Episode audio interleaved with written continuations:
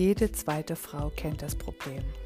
Wir machen Diäten und erleben immer wieder die Begegnung mit dem Jojo-Effekt, weil wir immer wieder in die gleichen Muster rutschen.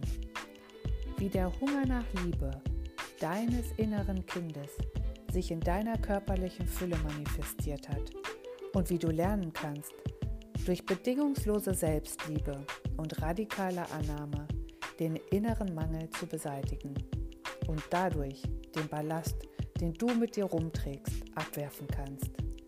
Mein Name ist Jennifer Wukalc und ich freue mich so sehr, dass du hier bist.